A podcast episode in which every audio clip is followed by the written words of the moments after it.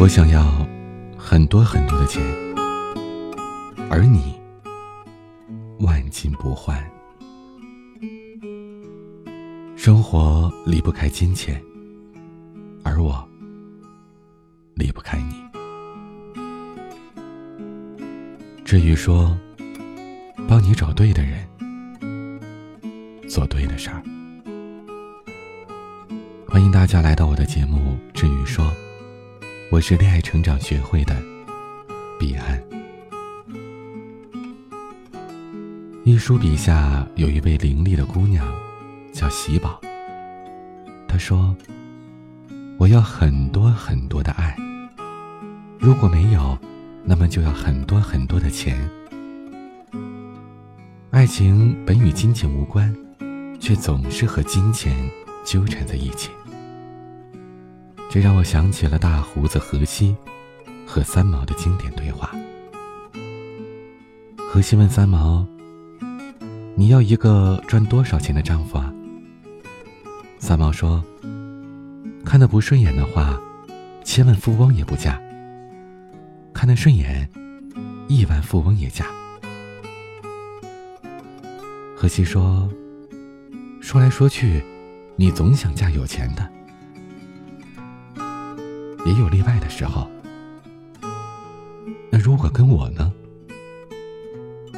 那只要吃得饱的钱就算了。那你吃的多吗？不多不多，以后还可以少吃点。两个人在一起，本来就是世界太大，抱团取暖。金钱虽好，但却没有温度，没有问候，更无法互相慰藉，甚至无法代替一个冬夜的拥抱。理论上，爱情里没有金钱，只有爱不爱的问题。但每一个真实活着的人，却总是不得不被金钱的问题缠绕着。每个人都会遇到自己很喜欢很喜欢的人，但却不是每一个人都住着富丽堂皇的大房子。在这个世界上，总有人在为爱情里财富的不平等而煎熬着。好友伊娜打来电话，哭着说：“我和我男朋友分手了。”我震惊的问他：“怎么搞的？你们俩，这不是刚谈两个月吗？说分手也太快了吧？”伊娜说：“在一起不合适，所以就分了。哪里不合适了？你们俩不是都挺喜欢对方的吗？再说他对你也挺好的呀。”伊娜沉默了一会儿，一边流着眼泪，一边说。因为和他在一起，我会觉得很自卑。在电话的这一边，我可以很清晰的感觉到，伊娜那颗脆弱的心灵，以及心底的难过与伤心。因为自卑而分手，这或许是见过我所有分手理由当中最悲哀的了。我问他为什么会感到自卑呢？他只说了四个字：“因为贫穷。”伊娜的男朋友家里很有钱，算是个富二代，而伊娜只是农村来的姑娘，家庭条件不算怎么富裕。伊娜的男朋友在学校一个月的生活费要上万块，而伊娜一个月所有的开销还不到一千块。他说。每次和男朋友在一起，男友总是带她出去玩，去很多她从来没有见过的高级饭店吃饭。有的时候，一顿饭吃下来比她一个月的生活费还要多很多。两个人在一起的时候，出去玩、吃饭，都是男朋友付钱买单。每次出去，男友都会给她买很多价格高昂的礼物送她。一般都是名贵的包包、衣服。因为价格太贵，那些东西她从来都没有接受过。伊娜上大学时拿的手机是个杂牌机，不到七百块，用了三年，手机已经卡的不行了，单单打开一个微信都得等上半天。她男朋友多次提出来要给她换个手机，可她不好意思要，她总觉得是在占别人便宜，而且她想成为一个独立的人，想依靠自己的努力改变命运，改变家人的生活。所以，她从来没想过要从男朋友这里得到什么，而她男朋友完全体会不到伊娜心里的这些不安和自卑，突然就塞给了她一部最新款的苹果手机。伊娜不想收，她觉得自己遇到男朋友已经是天大的福气了，况且自己从来都没给对方买什么昂贵的礼物。她觉得。自己配不上男朋友，两个人迟早都要分手的，不应该收这些东西。然而，在伊娜男朋友的眼里，这些东西根本算不了什么，送自己女朋友一些小礼物是应该的。伊娜知道自己家境贫寒，但她不想让大家小看她。虽然没有很多钱买化妆品。但他还是会尽最大的努力把自己拾掇的好一点。再加上他本身条件很好，反而给人一种清水出芙蓉的感觉。直到遇见她的男朋友，伊娜觉得这种原生家庭带给人的枷锁和印记是永远都无法消除的。她的衣服鞋子都是批发市场淘来的，没有超过两百块的。而男朋友却似乎从来没穿过便宜的衣服。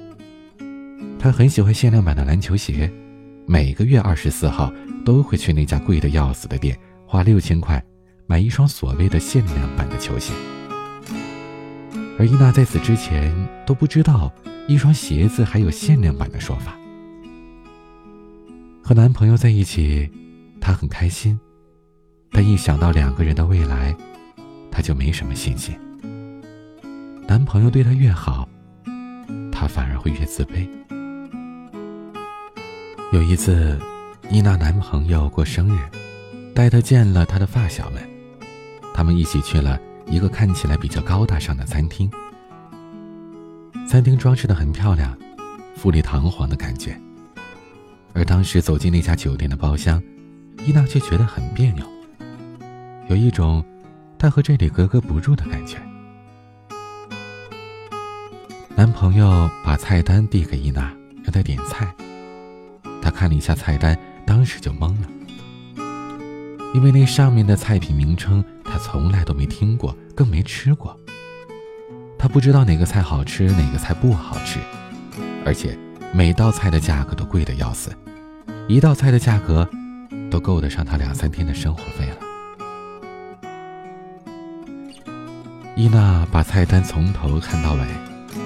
最后一个菜也没点。吃饭的时候，一张大圆桌上摆满了各式各样的菜，每道菜都摆设的很漂亮，大家都吃得很开心。而伊娜看着那摆的满满一桌子的菜，却没有一点吃饭的心情。他只想赶快逃离这个地方。他觉得在这儿吃饭，还不如吃一碗八块钱的牛肉面来的实惠呢。没见过世面，格格不入的感觉。拿着菜单却不知道吃什么，拿着筷子却不知道怎么吃。这种因为贫穷、没见过世面、没去过大场合带来的自卑，伊娜说她这一辈子都不会忘记。伊达不想每时每刻都被自己的贫穷、自卑所折磨。虽然很喜欢男朋友。但他还是选择了逃避。他说：“我很喜欢他，他对我也很好。可每次两个人在一起时，因为贫穷带来的自卑，都会让我感觉很别扭。两个人在一起谈恋爱太累了。”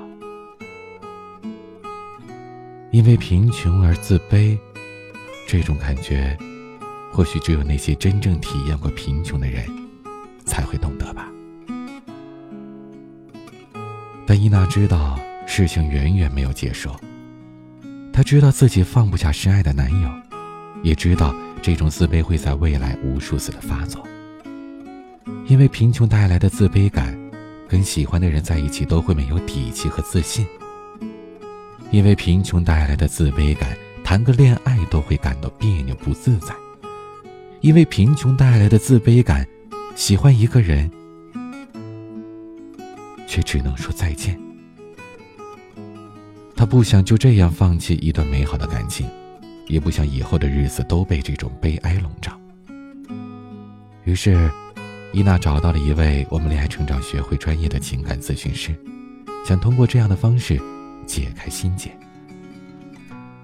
情感咨询师说，每个人或多或少都有过自卑的体验，认为自己比不上别人。这其实呢是一种正常普遍的人类情感。它来源于社会比较。